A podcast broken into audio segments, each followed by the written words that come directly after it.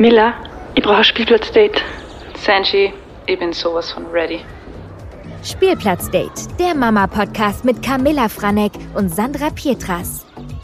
Hallo und herzlich willkommen zu einer neuen Podcast-Folge. Ich bin heute gemeinsam mit Dr. Irmingard Demic im Studio. Sie ist Ernährungswissenschaftlerin und Elternberaterin beim Abter Club Elternservice. Sie ist selbst Dreifachmama, verfügt über langjährige Erfahrung im Bereich Elternberatung und weiß, welche Fragen frisch gebackene Mamas oder Papas beschäftigen. Hallo, liebe Irmi. Wir haben uns davor schon auf Irmi geeinigt, weil das leichter ist. Genau. Schön, dass du heute da bist. Hallo. Freut mich sehr, dass ich da sein darf heute. Ich freue mich auch irrsinnig. Irmi, du bist seit mehr als 25 Jahren im Abter Club Elternservice tätig für die Marke Abtermill und begleitest bzw. führst Gespräche mit Eltern. Könntest du mir vielleicht ein bisschen mehr über die Marke und den Anspruch von Abtermill erzählen? Ja, sehr gern. Äh, seit 1969 gibt's jetzt Aptamil und zwar war das Aptamil damals das, äh, die, unsere erste Milchnahrung, äh, wo das Eiweiß an das Eiweiß der Muttermilch angenähert war. Also Muttermilch ist ja generell einfach unser Goldstandard, das unser großes Vorbild, was wir versuchen immer irgendwie so gut wie möglich mhm. äh, zu erreichen. Und das war der erste große Schritt damals eben eine Nahrung zu schaffen, wo das Eiweiß so gut wie möglich, wie gesagt, der Muttermilch angenähert ist. Man hat es damals adaptiertes Eiweiß genannt. Ähm, diese Nahrung ist eben da 1969 schon auf den Markt gekommen. Unser Firmensitz ist in Puch, das liegt zwischen Hallein und Salzburg. Und ähm, sehr schnell hat sich die dieses Abtamil so entwickelt, dass wir eben seit vielen Jahren jetzt schon Marktführer sind mit diesem Produkt. Unser Anspruch ist es, Nahrung für Babys und Kleinkinder zu machen, auf der einen Seite. Auf der anderen Seite aber auch äh, Services anzubieten für Eltern. Also wir haben unseren Abda Club Elternservice. Äh, und damit wollen wir wirklich die Eltern so gut wie es irgendwie geht unterstützen in all ihren Fragen, die einfach so auftauchen. Mhm. Von der Schwangerschaft weg bis eben ins Kleinkindalter. Und jetzt muss ich die ganz kurz unterbrechen. Es passt nämlich heute thematisch super gut. Die vorletzte Folge, da ist um das Thema Stillen gegangen, da haben wir eine Stillberaterin da gehabt und heute geht es um das Thema Fläschchennahrung und Ernährung von Kleinkindern. Deswegen, wir beantworten heute die häufig gestellten Fragen. Und genau. Ich muss jetzt mhm. noch ganz kurz einen Satz vorlesen, den was ich super interessant gefunden habe. Ähm, wir vom Abter Club sind der Meinung, wie ihr euer Baby ernährt, ist so individuell wie euer Leben. Jede Mama, jeder Papa und jedes Kind sind einzigartig und haben ihre ganz individuellen Bedürfnisse. Und das ist völlig normal und in Ordnung. Daher möchten wir euch darin bestärken, auf eurer Reise als Eltern euren eigenen Weg zu finden. Denn eure Milchmomente sind so individuell wie ihr. Ob ihr euer Baby ausschließlich stillt, das Fläschchen gebt oder eine Mischung aus beiden für euch am besten funktioniert. Genau, also das ist für uns eine sehr wichtige äh, Textpassage, mhm. weil wir einfach überzeugt sind davon und wir merken es auch ganz stark in unserer Beratungsarbeit. Das, was für die eine Familie oder für das eine Baby, Baby passt, muss einfach nicht unbedingt für das andere Baby auch passen. Das heißt, ähm, es ist so wichtig, sich einfach aufs Kind einzustellen, äh, zu schauen, was passt für die eigene Familie, für die eigene Situation ähm, und eben dann das zu machen, äh, was ja, wo sich alle wohl und glücklich mhm. und gesund damit mhm. fühlen.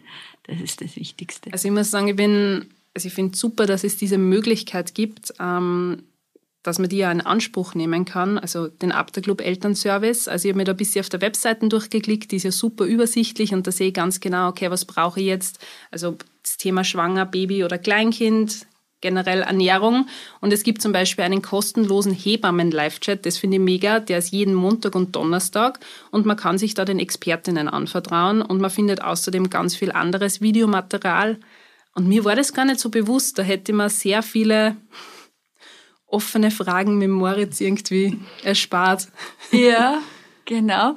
Also das äh, finde ich wirklich auch toll, muss mhm. ich sagen, unsere Website abdaclub.at auf der man wirklich eben zu allen Fragen, wie du sagst, von Schwangerschaft bis Kleinkindalter, mhm. ganz viele Informationen findet. Und eben sehr stolz bin ich auch auf unseren Abda Club Elternservice, äh, weil man auf ganz vielen verschiedenen Kanälen uns erreichen kann und persönlich eins zu eins natürlich kostenlos uns fragen kann. Also mhm. das äh, geht via Telefon ähm, werktags von 9 bis 12 und 13 bis 15 Uhr. Zur gleichen Zeit auch Live-Chat, den äh, findet man auf der Abda Club Website. Mhm. Ähm, man kann uns natürlich E-Mails schreiben, ist eh klar. Man kann uns auch über Facebook und Instagram erreichen, also auch über private Nachrichten, Messenger. Und ähm, wir sind einerseits Ernährungswissenschaftlerinnen, wir haben eine Diätologin im Team, eben unsere Hebamme, mhm. die wirklich rund um Schwangerschaft, Geburt, Stillzeit ganz viele Fragen beantworten kann.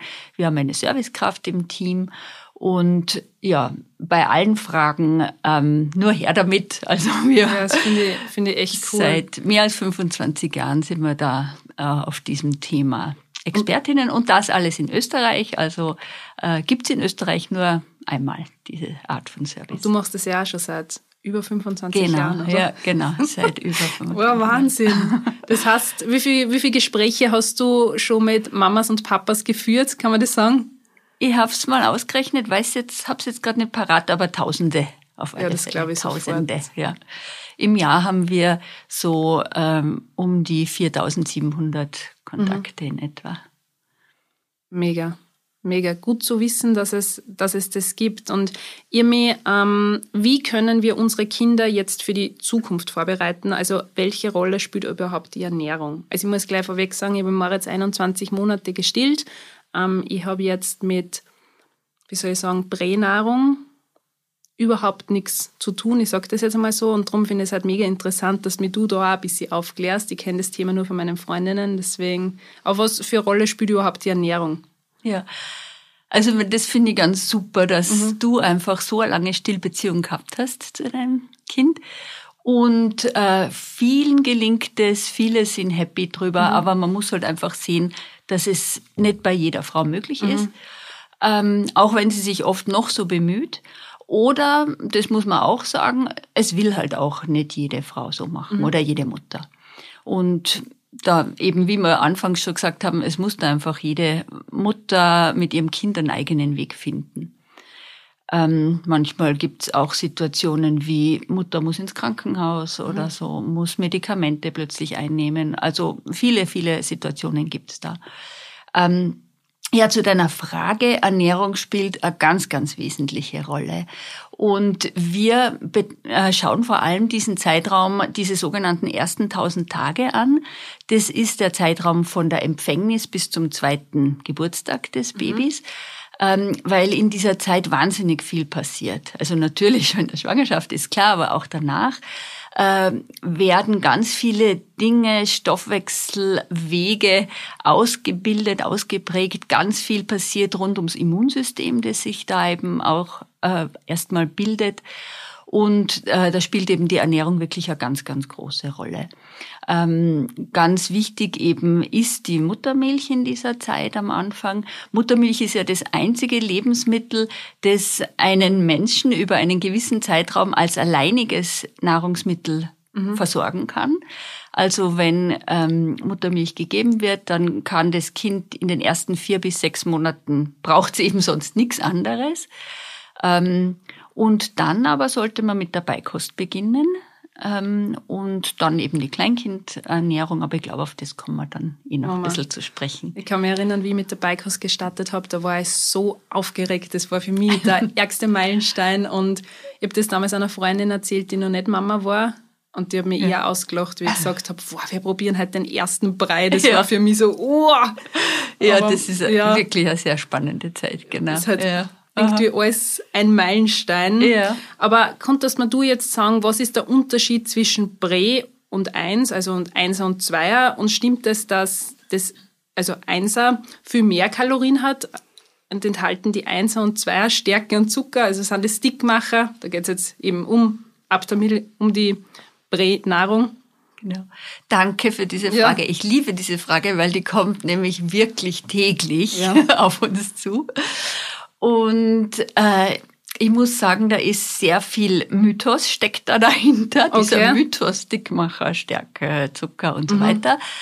Ähm, und ja, es gibt Nahrungen, wo das wirklich drinnen ist, also mhm. Stärke und Zucker, aber oder sagen wir mal Stärke, also Zucker ist in den meisten, glaube ich, verbannt inzwischen. Mhm.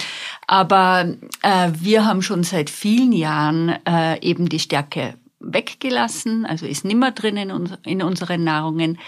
Ähm, und Zucker, also wir haben nur den Milchzucker, die Laktose drinnen, mhm. so wie in Pränahrung und Muttermilch, mhm. also keine andere Zuckerart ist mhm. zugesetzt sonst.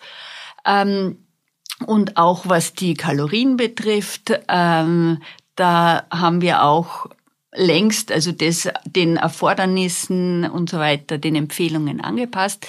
Ähm, also zur Einserstufe jetzt konkret, äh, die hat wirklich die gleichen Zutaten wie die Prästufe, mhm. einfach von allen Nährstoffen eine Spur mehr drinnen, so dass im Endeffekt zwei Kalorien mehr pro 100 Milliliter drinnen mhm. sind. Also wirklich keine Angst vor Stärke und sonst irgendwas. Mhm.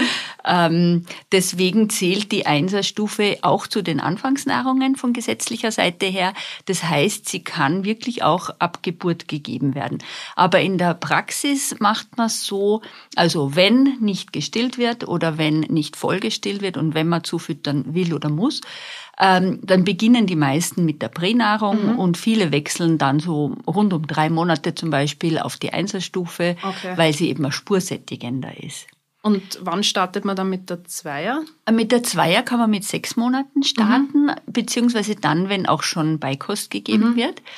Ähm, die Zweier ist im, äh, von den Kalorien her, sprich Energiegehalt mhm. her, äh, so wie die Einserstufe, also nicht noch kalorienreicher. Also auch mhm. hier bitte keine Angst vor Dickmacher und so weiter, mhm. vor Zucker und Stärke ist eben da auch nicht drinnen.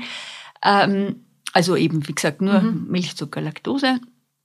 Was das Besondere an der Zweierstufe ist, das ist, dass die Vitamine und Mineralstoffe sehr gut ans Beikostalter angepasst mhm. sind. Weil im Beikostalter ist es ja so, einerseits führt man eben die Beikost langsam ein, also kommen da ja auch einige Nährstoffe dazu. Mhm. Andererseits steigt aber der Bedarf sehr stark an manchen Nährstoffen, zum Beispiel der Eisenbedarf ist viel höher ab dem mhm. Beikostalter.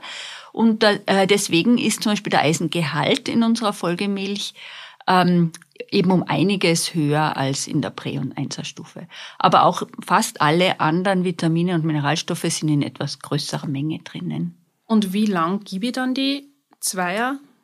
Gibt es da jetzt, ich kann mich gar nicht mehr erinnern, also ich habe im Moritz ja 21 Monate gestillt, wir haben dann mit der Beikost sowieso gestartet und dann, wie ich aufgehört habe zum Stillen, war es klar, dass er jetzt, keine Ahnung, Wasser trinkt. Aber wie lang... Mhm. Also äh, generell heißt so, Säuglingsmilchnahrung kann man bis zum Ende des Flaschenalters geben. Man kann übrigens schon auch die Prä so lang geben, wie man möchte. Also man muss nicht wechseln, mhm. aber man kann mhm. eben. Und wie gesagt, Vitamine und Mineralstoffe sind eben gut jeweils ans Alter angepasst. Mhm. Ähm, bis zum Ende des Flaschenalters. Was heißt das jetzt? Also Flaschenalter wird meistens so bezeichnet Ende des ersten Lebensjahres. Mhm weil dann äh, wird ja eigentlich empfohlen, dass man schon langsam auf den Becher sogar mhm. umsteigen sollte. Aber ich weiß und ich weiß aus eigener Erfahrung mit meinen Kindern, das Saugbedürfnis ist einfach noch lange mhm. da. Also man kann jetzt nicht sagen, mit zwölf Monaten ist es vorbei mhm. und jetzt darf das Kind nicht mehr saugen. Aus meiner Sicht ist es so. Also dass man das wirklich nicht irgendwie mhm. abrupt machen muss.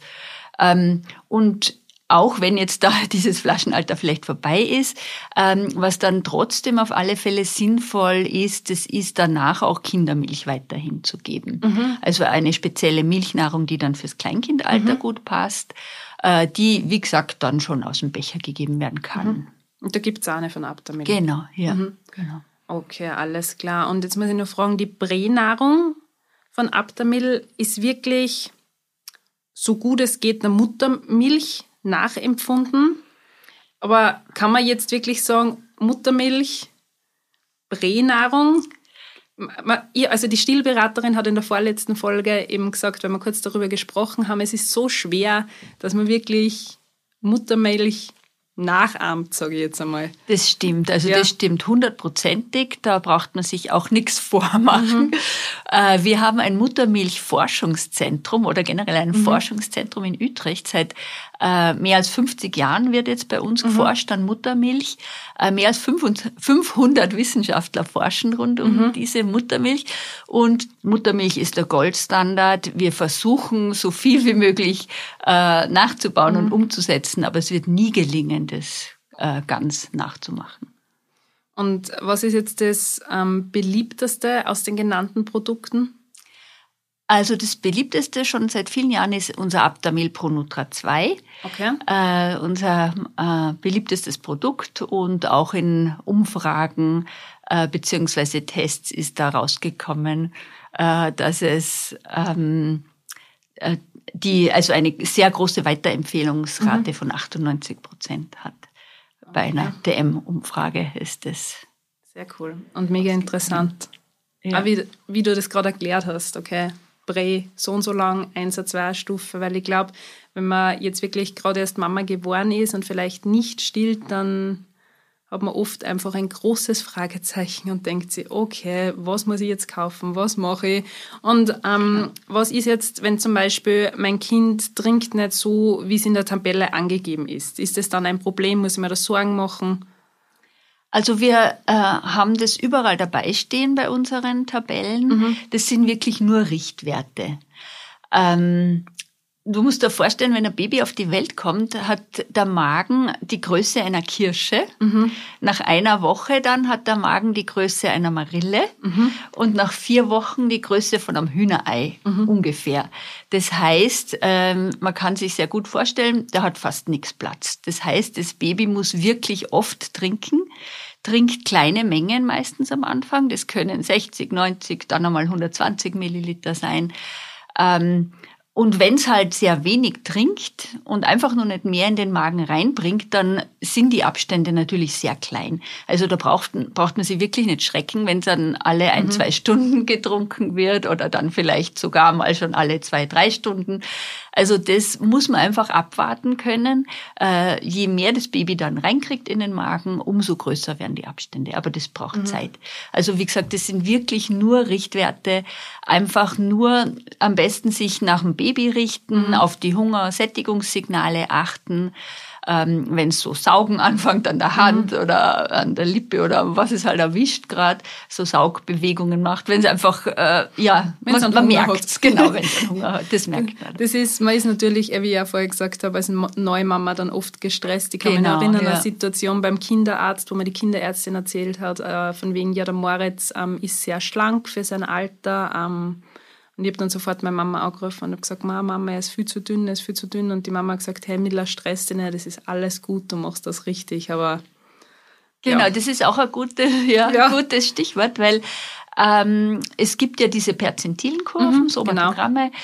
Und äh, wenn man sich das immer wieder mal ein bisschen anschaut oder auch beim Arzt anschauen lässt ähm, und der dann feststellt, Größe und Gewicht passen gut zusammen, das ist mhm. eben immer wichtig, dass das möglichst auf der gleichen Kurve liegt, mhm. äh, dann weiß man einfach auch, dass die Trinkmengen passen. Mhm. Und zur Frage, wie lange kann ich Säuglingsnahrung füttern, das haben wir vorher gerade gesprochen, aber hast du jetzt ein paar Tipps für unsere Zuhörer und Zuhörerinnen um das erste Fläschchen? Also wie gebe ich am besten das erste Fläschchen? Was ist zum Beispiel, ich kann mich erinnern, wie der Moritz, ich habe es einmal ganz kurz mit Flasche probiert, haben wir gedacht, okay, er mag das nicht. Aber Baby braucht natürlich eine Zeit lang, bis es das erste Fläschchen. Genau, genau. Ja, das ist ganz was Typisches, ja. ja, was du gerade beschrieben hast. Ähm, und damit werden wir auch ganz, ganz häufig mhm. konfrontiert. Und zwar, ähm, je älter das Baby wird, umso schwieriger. Mhm. Weil je länger es das gewohnt ist, die Flasche nicht zu trinken mhm. oder die, es die Flasche nicht kennt, äh, umso schwieriger wird's dann, ist natürlich klar, weil es muss sich eben erst gewöhnen. Und ganz viele machen so, wie du es gerade beschrieben ja. hast, nämlich einmal probieren und dann ähm, hat man das Gefühl, ma, das schmeckt ihm nicht und so probiere ich vielleicht das nächste und mhm. das nächste und wieder Packung und wieder mhm. entsorgen und mhm. so. Ähm, aber es liegt eigentlich nicht daran, dass es dem Kind nicht schmeckt, sondern es liegt nur daran, dass es sich einfach gewöhnen muss, dass es Zeit braucht. Mhm. Und das kann wirklich, und das weiß ich jetzt aus eigener Erfahrung, also ich habe meine Kinder auch lang gestillt, aber äh, irgendwann im Beikostalter habe ich gedacht, jetzt versuche ich mal so, vielleicht für abends oder so, das Flaschall. Mhm. Und gerade beim ersten Sohn hat es auch ewig gedauert, wirklich wochenlang. Äh, bis es, bis irgendwas einmal dann akzeptiert worden ist. Also er war der Genusstrinker an der Brust. Mein Bruder. ja, genau. Er hat mich so angeschaut, der Moritz auf die AT, was machen wir mit einem Flascherl? genau, genau. Okay. Und ja, und wenn man es halt will, wenn man es versuchen will, mhm. dann braucht es einfach echt Geduld. Und wir haben da eine ganze Reihe von Tipps auf mhm. Lager, mhm. die man gern ähm, den Eltern weitergeben, wenn mhm. sie das interessiert. Ich weiß nicht, ob jetzt die Zeit dazu mhm. ist, oder? Ja, wir, ein paar Tipps waren schon lässig. Ja, also das erste zum Beispiel ist, dass man wirklich mal als erstes versuchen kann, Muttermilch einzufüllen, also mhm. abgepumpte Muttermilch ins Flaschall, dass das Kind einfach mal lernt, überhaupt am Flaschall zu trinken. Mhm. Äh, dann kann man verschiedene Sauger probieren. Es gibt ja die mhm. flachen kiefergerechten, es gibt mhm. die runden kirschförmigen. Äh, es gibt verschiedene Systeme von Flaschall. Einfach mal da ein bisschen versuchen. Mhm. Dann bei der Temperatur kann man ein bisschen herumprobieren. Manche Kinder trinken es eben gern warm, so Körpertemperatur, mhm. aber manche auch kühler, ganz gern und das ist auch okay. Ähm, dann ist auch ganz gut, nicht dann die Flasche zu geben, wenn eine Stillmahlzeit fällig ist. Das heißt, mhm. wenn das Kind eigentlich schon darauf wartet, jetzt gestillt zu werden, äh, oder auch, es ist nicht günstig, wenn es schon zu müde ist, mhm. zu hungrig ist und so. Also, dass man einfach so zwischendurch am Tag mal spielerisch versucht, das Flaschall mhm. zu geben. Dann bitte auch nicht diese große Menge zubereiten, die draufsteht auf dem Flaschall mhm. und dann ständig nur wegwerfen. Also, bei unseren Nahrungen ist es so, dass man einen Messlöffel plus 30 Milliliter abgekochtes, abgekühltes Wasser mischen kann. Mhm. Und das ist eine mini kleine Menge und einfach mit der starten. Aber ruhig dann öfter mal anbieten, so wie gesagt spielerisch, mhm. ohne Zwang und Druck und mhm. Stress. Und einfach dem Kind Zeit geben, dass es sich an dieses Neue da gewöhnt. Dann natürlich kann auch ähm, die Mama, die sonst ja mit Stillen und Muttermilch mhm. verknüpft ist mit dem Kind, einfach mal den Raum verlassen und das Flaschall geben dem Papa oder mhm. Oma oder sonst wem überlassen. Das geht auch ganz gut. Dann auch mit der Posi also Position kann man mhm. ein bisschen variieren, schauen, ob vielleicht eh die gewohnte Stillposition oder sonst auch einfach das Sitzen gegenüber, wenn es schon mhm. größer ist, das vielleicht ganz gut klappt oder liegen, was auch immer. Und geduldig sein. Geduldig ich glaube, sie nicht zu sehr stressen und das macht man ja gerne als frisch, frisch gebackene Mama oder Papa, deswegen. Genau, ja, genau. Das ist ganz wichtig. es gibt da äh, diesen sogenannten Mere Exposure Effekt. Mhm. Ähm, das heißt, ähm, wenn eine Sache öfters angeboten wird, mhm. immer wieder angeboten wird, dann wird es mehr und mehr gemocht. Mhm. Das ist ein Effekt, den man auch zum Beispiel vom Gemüsefüttern, mhm. von der Beikost oder generell vom Beikost kennt. Ähm, oder vielleicht sogar an sich selber kennt, also auch Erwachsene kennen mhm. das manchmal. Wenn man etwas immer und immer wieder macht, dann mhm. wird es zur Gewohnheit und dann mag man es auch plötzlich. Und so äh, ist es, funktioniert das beim Kind Genau. Bei der Beikost, wie oft muss jetzt ein Kleinkind ähm, eine Speise essen, damit es wirklich sagt, sagt man drei bis vier Mal? Äh, bis zu 16 Mal sogar. Was? Ja, okay, genau. bin ich komplett falsch gelegen. Okay, bis zu 16 Mal, das ja, wirklich. Genau. Aha, ja.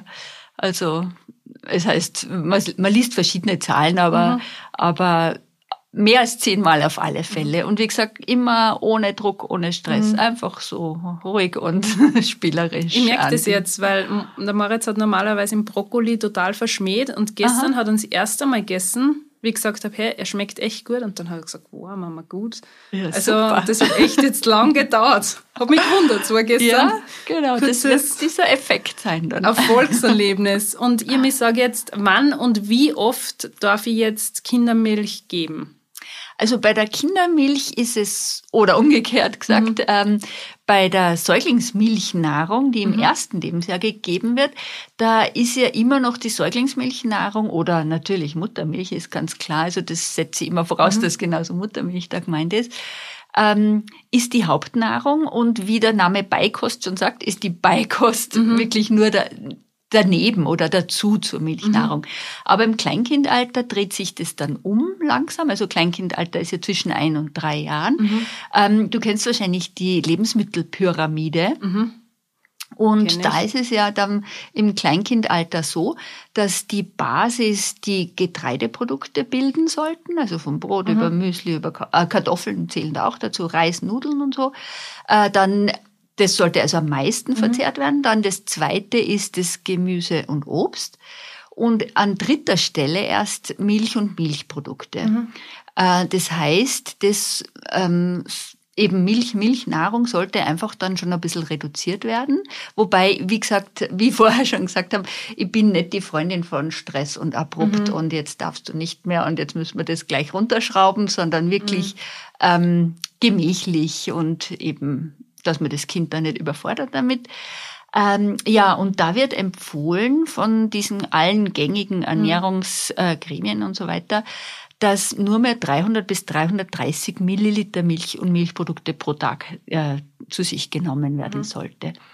Äh, das heißt, die Kindermilch ist jetzt eigentlich nimmer oder ist nimmer so als äh, komplette Nahrung, äh, komplette äh, Mahlzeit mhm. gedacht, sondern es ist eigentlich nur noch zu einem Frühstück, mhm. Abendessen, Mittagessen ähm, oder als Zwischenmahl zur Zwischenmahlzeit so gedacht zum Dazutrinken. Und es praktisch. gibt, an das kann ich mich erinnern, es gibt ja im Internet, Internet sehr viele Tabellen, wo man sich ja daran orientieren kann, wenn man mit der Beikost startet, von wegen die erste Monat, zweite Monat macht man so, dann lässt man eine Mahlzeit weg, aber fügt dafür eine andere Mahlzeit hinzu. Da gibt es ja dann die genau, unterschiedlichsten genau, Sachen, wo ja. man sich ein bisschen informieren kann. Wird es wahrscheinlich auf der Abtamil-Seite sowieso geben, mhm, auf der Club, genau. dass man genau. da nochmal genau ähm, nachliest. Und ich kann mich jetzt noch an Moritz, sein Kleinkind, ja, Kleinkind Babyalter erinnern. Der Moritz hat vor allem das erste halbe Jahr sehr mit ähm, den Koliken zu kämpfen mhm. gehabt. Also er hat extrem starkes Bauchweh gehabt. Ähm, kann man jetzt sagen, überschlagsmäßig von wegen, okay, wenn man ähm, Abtamil füttert, dass Babys von Koliken verschont bleiben? Oder gibt, ist es egal, stillen oder Pränahrung, da gibt es keinen Unterschied, die Koliken sind einfach vorhanden. Äh, die Koliken sind, können deswegen vorhanden sein, weil der Magen-Darm-Trakt einfach noch nicht ausgereift ist, mhm. wenn das Baby auf die Welt kommt. Also man spricht also von circa den ersten drei Monaten, mhm. wo das eben langsam ausreift, wo sich viele Dinge erst entwickeln müssen, zum Beispiel äh, die Fähigkeit, dass Laktose, also Milchzucker, abgebaut wird. Das ist am Anfang noch nicht so ganz da, mhm. diese Fähigkeit, also dieses Enzym auch, das das abbaut. Äh, das kommt erst mit der Zeit und dadurch äh, kann es einfach sehr oft passieren, dass es da Probleme gibt. Oder auch der Reflux zum Beispiel, mhm. also dass Nahrung einfach so wieder rausrinnt, mhm. raufkommt. Ähm, das kann sowohl beim gestillten Kind passieren als auch beim Kind mit Flaschennahrung. Ähm, und wir haben da aber, wenn eben Flasche gefüttert wird und nicht gestillt wird oder nicht vollgestillt wird, haben wir ja für viele verschiedene Probleme auch Spezialnahrungen. Und mhm. eine eben zum Beispiel äh, für diese drei Monatskoliken, Blähungen, Bauchweh, Krämpfe, auch gegen leichtes Spucken. Mhm. Das ist das Abtamil Komfort. Wir haben viele andere Spezialnahrungen auch noch gegen Reflux eben, auch für Frühgeborene, Allergienahrungen mhm. und so, mhm. also ganze Palette für alle möglichen Bedürfnisse, die es geben kann. Gut zu wissen. Also bei uns hat es echt ein halbes Jahr angehalten und dann war es schlagartig vorbei. Ah ja, halbes Jahr. Sogar. Halbe, also Aha. hat echt sehr lange gedauert und ich, ich war da sehr oft in Kontakt mit meiner Hebamme, was ich ja. am besten mache oder wie ich mhm. vorgehe. Aber es war wirklich, es war dann schlagartig ah, vorbei ja. und es mhm. hat überhaupt nichts mehr ja. ähm, gegeben. Mhm. Aber wenn man jetzt mit der Bikehouse gestartet hat, wie, wie du auch kurz gesagt hast, Geduld haben, aber wie gelingt jetzt der Umstieg vom Fläschchen auf den Becher? Auf den Becher? Ähm, das kann man so versuchen, indem man mal zum Beispiel die äh, Zeiten mit der Flasche langsam ein bisschen reduziert, also die Flasche nicht länger überlässt. Als, mhm. meine, das sollte man generell nicht mhm. länger als nötig. Das ist ja wichtig, dass an, an einer Flasche nicht so dauergenuckelt wird. Das ist mhm. ganz was Wichtiges für die Zähne. Äh, ja, also dass man versucht, ähm, das Flaschall einfach noch kürzer dem Kind oder seltener dem Kind anzubieten. Ähm, dann, dass man vielleicht was anderes wie so Kuscheltier oder so mhm. dann äh, zusätzlich mal einführt oder noch verstärkt einführt. Und dann, also das Trinken aus dem Becher, das kann man ja schon so mit zehn Monaten oder so mal mhm. langsam starten, auch fürs Wassertrinken zum Beispiel. Ähm, das ist natürlich ganz ein anderer Trinkvorgang als das Saugen, das ist klar. Also und wie bei allen Dingen eben Übung macht den Meister, einfach immer wieder probieren mhm. und anbieten. Manche Kinder sind da wirklich sehr geschickt, machen das schnell sehr gut. Ähm, andere brauchen ein bisschen mhm. länger, also ist, ist alles okay. Und ja, wenn ein bisschen da rumgeschüttet wird, ist ja ist und kein ich, Problem. Ich glaube, es ist ganz wichtig, dass man da seinen eigenen Weg findet. Und sicher genau. kann man sich Tipps und Infos holen, aber ich glaube, dass man sich da nicht zu sehr beeinflussen lassen sollte, von wegen, okay, mein Kind hat das mit dem und dem Alter schon können, sondern ja, genau, man genau. findet ja sowieso dann seinen eigenen, genau. seinen eigenen Weg. Ja. Und also dieses Vergleichen ja, ist ja das, da wirklich. Das, an das kann schlimm. ich mich auch noch erinnern, von wegen, wow, der Moritz spricht noch nicht so ja. viel wie zum Beispiel seine Freundin, aber mhm. ich habe mich da auch nicht mehr unter Druck setzen lassen, genau. weil er wird sein Ding schon machen und er ist genau. vielleicht in andere Sachen genau. dann viel besser. Mhm. Und ihr mich, wann ist jetzt der optimale Zeitpunkt für die Beikosteinführung? Ich glaube, ich habe mit einem halben Jahr gestartet, aber weil ich gemerkt habe, der Moritz war super interessiert an dem, was ich halt esse und ich habe mir mhm. gedacht, okay, probier es jetzt einfach einmal. Genau, ja. Also es gibt eine offizielle Empfehlung vom, äh, das sind diese österreichischen Empfehlungen vom Ministerium, von mhm. der Sozialversicherung und von der AGES. Ähm, und die sagen zwischen 17. und 26. Lebenswoche. Das ist mhm. also zwischen vier und sechs Monaten. Mhm. Aber gleichzeitig auch dann, wenn das Kind so gewisse Anzeichen hat, dass man eben starten kann. Ähm, eins einmal, ich würde sagen, das Wichtigste ist, dass es den Kopf selber halten kann. Mhm. Äh, dann das zweite ist, dass es sitzen kann, aber mit Unterstützung. Also es muss noch nicht, das Kind muss noch nicht frei sitzen können, mhm. weil das können viele erst mit acht Monaten oder noch später. Ähm, dann, dass es eben Interesse zeigt am Essen, also zum Löffel hingreift, äh, mhm. zum Löffel der Eltern oder schmatzt und sich interessiert zeigt und so. Ähm, ja, und dann kann man starten. Ähm, das ist klar, dass das Essen vom Löffel auch noch nicht perfekt mhm. funktioniert am Anfang, weil man muss sich auch vorstellen, das ist ja ganz eine andere Bewegung als diese Saugbewegung. Beim Saugen wird ja die Zunge an den Gaumen gedrückt und, ähm, und dann so ausgestriffen wird mhm. es. Streift. Gestriffen. Gestriffen, stimmt schon, stimmt schon. Das war eine nice Pass. Okay. Ähm, genau, und vom Löffel muss es ja dann ganz anders das Essen mhm. runternehmen. Und ähm, das ist einfach auch eine Lernsache, egal ob es jetzt fünf, sechs oder acht Monate ist, es muss mhm. das erst erlernen. Das geht meistens nicht von heute auf morgen. Und ja, einfach mit Geduld, mit ein paar Löffel anfangen, mal eine Gemüsesorte, dann mhm. mal viel, also viele beginnen mit Karotten, mhm. ähm, muss aber nicht sein. Dann kommt oft die Kartoffel dazu, dann schon das Fleisch, dann irgendwann der zweite Brei. Das ist bei uns ja in unseren Breiten oft der Milchgetreidebrei, mhm, der ganz gern mhm. so gegen Abend gegeben wird. Und dann der dritte Brei, das ist dann der Obstgetreidebrei. Mhm. Ich kann mich erinnern, der Moritz hat auch Stillen mit Karotte überhaupt nicht vertragen. Ah ja. Stillen mhm. und Karotte war bei uns echt ein Problem, weil er sie immer übergeben hat müssen. Ah, okay. Und ja. darum, ich glaube, so das Hauptding, mit dem er startet, ist sowieso Pastinake, oder? Ja, genau. Ja. Viele starten ja. Pastinake oder auch Kürbis. Also Drum. alles okay. Und was mich jetzt noch irrsinnig interessiert, ähm, wie sieht es mit vegetarischer und veganer Ernährung bei kleinen Kindern aus? Ich meine, da gibt es ja mega viele Vorteile von, äh, Vorurteile von wegen, okay, das Kind bekommt nicht die richtigen oder zu wenig Nährstoffe. Stimmt das? Ja, das war sehr lang die Meinung, mhm. dass man das Fleisch unbedingt braucht. Mhm. Ähm, aber so die offiziellen äh, Stellungnahmen dazu sind jetzt so, äh, dass vegetarische Ernährung okay ist. Also mhm. sprich, wenn Milch, Milchprodukte und Ei dabei sind, dann ist es okay. Dann wird das mhm. Kind komplett ernährt mit allen Nährstoffen. Äh, das wichtige Eisen zum Beispiel ist ähm, im Ei auch drinnen, im Hühnerei. Ähm, und das wichtige Vitamin B12 auch eben in diesen mhm. beiden tierischen äh, Nahrungsmitteln. Ähm, aber diese österreichische und deutsche Gesellschaft für Ernährung, die sagen, vegane Ernährung ist nicht okay mhm. in den Phasen, in denen ähm, der Organismus wächst, sprich mhm. von der Schwangerschaft über die Stillzeit, übers Beikostalter bis Kleinkindalter bis ins Jugendalter sogar. Mhm. Also sogar, äh, solange der Mensch wächst, mhm. ist vegane Ernährung nicht okay. Es ist halt so, dass man sich da erstens sehr gut auskennen muss mhm. und wirklich wissen muss, was äh, welche Lebensmittel muss ich verwenden, um mhm. die und die kritischen Nährstoffe zu bekommen. Zweitens, es muss immer supplementiert werden. Mhm. Also es gibt Dinge, die kriegt der Mensch dann einfach nicht, wie zum Beispiel eben das Vitamin B12, aber mhm. oft ist auch Eisen und einige andere Dinge sind zu wenig. Mhm. Äh, manchmal sogar das Eiweiß auch, mhm. das Protein ist zu wenig.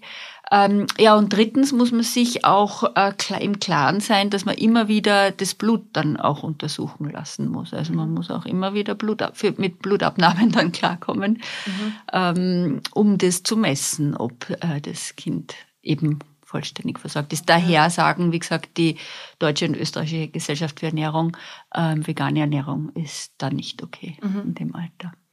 Und hast du jetzt noch Tipps zum Start mit Familienkost?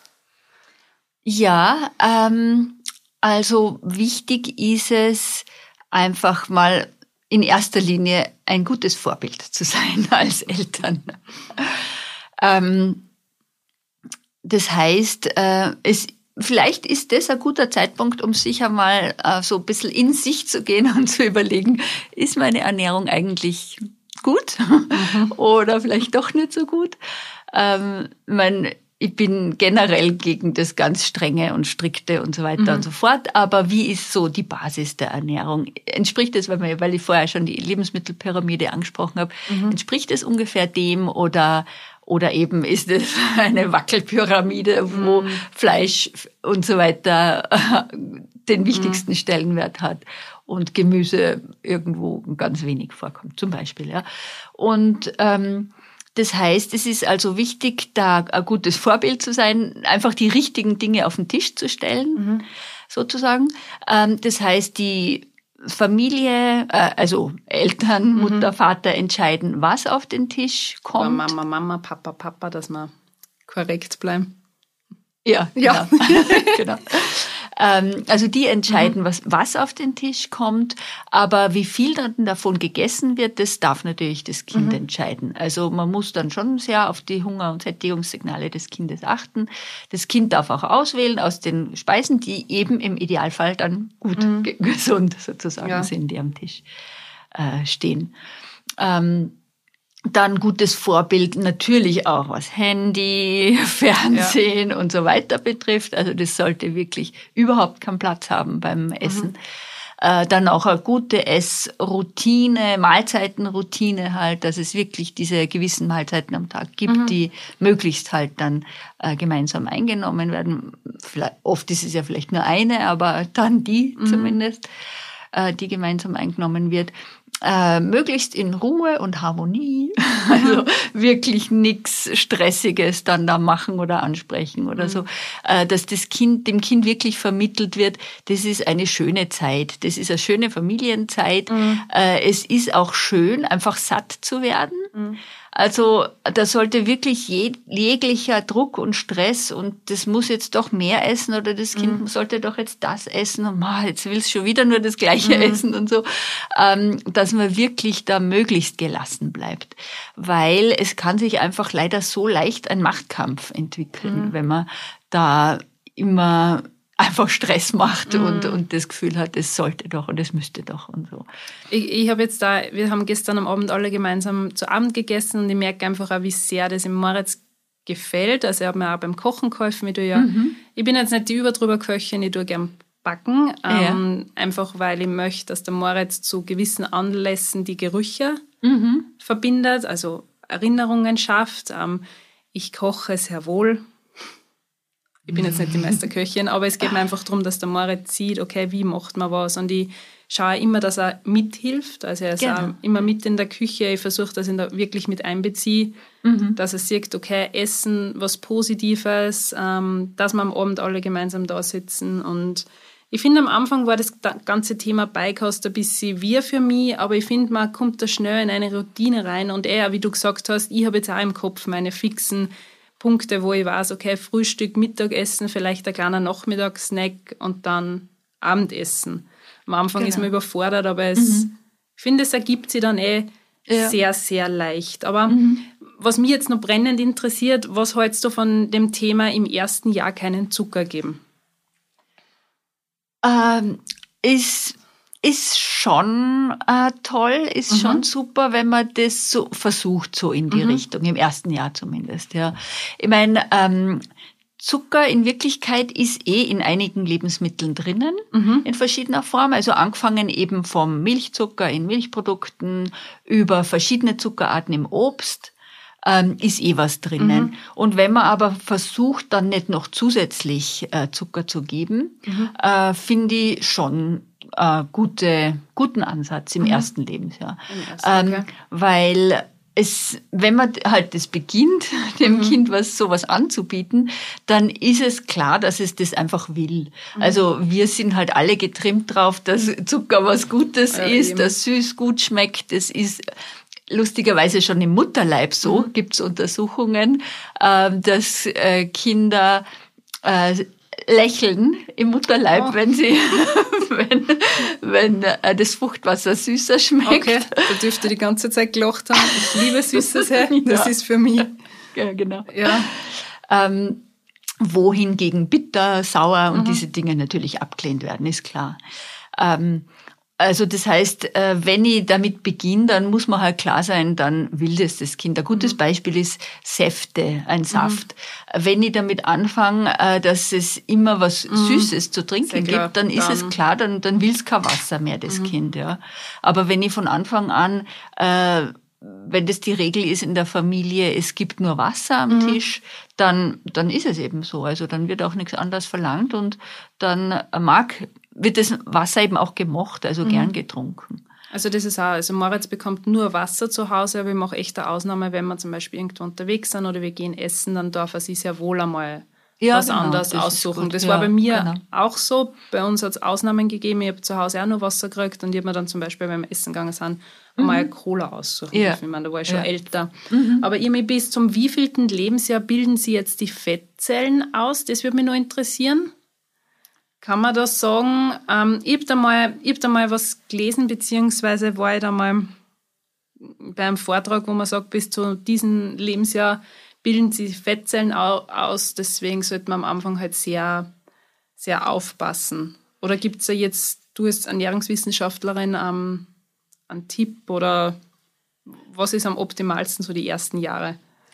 Ähm, also gut ist eben, wenn man, wie vorher schon angesprochen mhm. habe, sich an diese Somatogramme in etwa mhm. hält, an die Perzentilenkurven. Aber man muss halt sagen, es gibt schon auch eine gewisse Veranlagung dann einfach, mhm.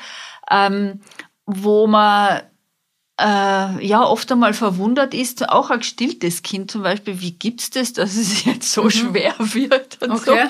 so, so ja. auseinandergeht quasi. Ähm, dann kommt aber oft wieder die Phase, wenn die Kinder dann laufen, dass mhm. das dann eh sich wieder normalisiert und so.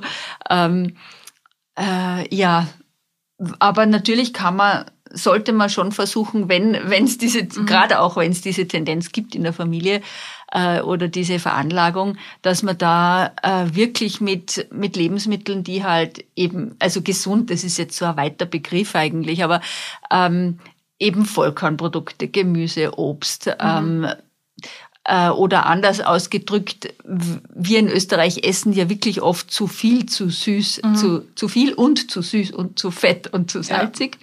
Ja. Ähm, dass man da einfach wirklich drauf achtet und, und auch ausreichend Bewegung mhm. äh, dem Kind bieten kann. Das und eben das Trinken von Wasser, das ist wirklich auch schon ein großer Schritt, weil man sich denkt, wie viel da zusammen, an Kalorien zusammenkommen kann, wenn man äh, eben gesüßte Getränke mhm. gibt. Also das ist schon einmal ein großer Teil, der wegfallen kann, wenn mhm. man eben nur das Wasser gibt.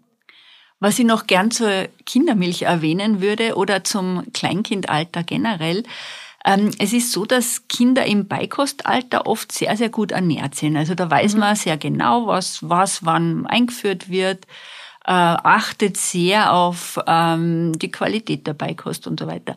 Aber leider ist es so, und da gibt es sehr, sehr viele Studien, die das zeigen, sobald das Kind im Kleinkindalter ist, ändert sich da einiges, weil da freut man sich dann schon so, mhm. dass das Kind mitessen kann am Familientisch. Und leider ist es halt oft so, dass das eben dann nicht mehr so optimal ist. Ähm, und diese Studien zeigen, dass Kinder im Kleinkindalter oft schon so ungünstig ernährt sind, wie wir es leider von vielen mhm. Erwachsenen mhm. halt auch kennen. Das heißt, einerseits viel zu viel Eiweiß, weil die Nahrung in unseren Breiten ist sehr eiweißlastig. Also wir essen ja viel Fleisch und Fleischprodukte, mhm. Käse, Milchprodukte, Eier. Ähm, das heißt Eiweiß in rauen Mengen sozusagen, zu viel Eiweiß. Ähm, ist nämlich für die kleinen Kinder nicht so günstig, weil es gibt wiederum Studien, die zeigen, äh, dass äh, Kinder, die sehr viel Eiweiß bekommen, äh, später eher zu Übergewicht neigen. Mhm. Dann das nächste ist ein Mangel. Also während Eiweiß zu viel aufgenommen wird, gibt es einen Mangel an Eisen, Zink, Jod, äh, mehrfach ungesättigten Fettsäuren, Vitamin D vor allem, mhm. aber auch Folsäure, also ein paar so Nährstoffe, die wichtig sind. Ähm, Vitamin D zum Beispiel fürs Immunsystem eben. Ähm, und die einfach zu in viel zu kleinen, äh, geringen Mengen äh, zugeführt werden. Und ähm, da hat es eben dann die Forderung gegeben, wenn es schon eine Kindermilch geben soll, mhm. dann soll die aber so optimal zusammengesetzt sein, äh, dass sie diese Defizite ausgleichen kann oder dass sie eine gute Ergänzung zur Kleinkindernährung mhm. ist. Und so ist eben unsere Kindermilch zusammengesetzt. Also einerseits äh, sehr energiearm, also hat viel weniger Kalorien als die Pränahrung zum mhm. Ähm, andererseits aber vor allem diese wichtigen mehrfach ungesättigten Fettsäuren, Vitamin D, Eisen, Zink, Jod und alle anderen Nährstoffe und ähm, auch das, was das Besondere an unseren Milchnahrungen generell ist, äh, was uns über den gesetzlichen Standard hinaushebt, äh, zum Beispiel diese, Gru diese speziellen Ballaststoffe, Gosphos-Ballaststoffe heißen die, oder auch ähm, ein Lactofidus-Prozess, den wir drinnen haben, dieser Prozess mit Milchsäurebakterien, mhm. äh, oder eben auch diese speziellen äh, DHA-Fettsäuren äh, und so weiter. Ähm, also das ist drinnen in unserer Kindermilch und dadurch, ähm, da gibt es eben auch eine Studie, die zeigt, mhm. dass wirklich diese ähm, ungünstigen äh, Versorgungslagen mit Vitamin D zum Beispiel da behoben werden können, wenn das begleitend zur äh, Kost, zur normalen Kleinkindkost getrunken wird. Okay, interessant. Aber weil wir vorher kurz über vegane Ernährung, es das heißt jetzt nicht, dass diese Kindermilch bei veganer Ernährung als irgendwie ersetzt, oder? Nein. Naja, die sagen. Kindermilch ist ja nicht vegan. Mhm. Äh, ah, dadurch, okay, wenn ein Kind vegan ernährt, doch ernährt wird, ja. äh, dann werden die die Kindermilch nicht verwenden. Also, ja. Aber sehr, sehr interessant. Wir haben jetzt lange geplaudert. Irmi, ich danke dir, dass du heute von Salzburg gekommen bist zu mir ins Studio. Sehr gerne. Und dass du dir die Zeit genommen hast. Ähm, alle Infos zum Apta Club findet man direkt. Genau, auf unserer Homepage, mhm. ja, aptaclub.at. Da findet man äh, die Infos zu unserem Club, zu dem man sich auch mhm. gern anmelden kann und dann auch regelmäßig Newsletter bekommt. Aber vor allem freuen wir uns auch, wenn man eben persönlich mit uns, wie gesagt, natürlich kostenlos mhm. Kontakt mhm. aufnimmt. Ähm, und wir freuen uns über alle Arten von Fragen, telefonisch, per E-Mail, Live-Chat, Instagram, Facebook. Genau. Ich verlinke ja. natürlich alle Sachen in den Show Notes und ich sage vielen lieben Dank. Danke, dass ihr wieder eingeschaltet habt und wir hören uns nächsten Mittwoch. Tschüss, Baba. Ciao, Servus. Dieser Podcast wurde produziert von WePodit.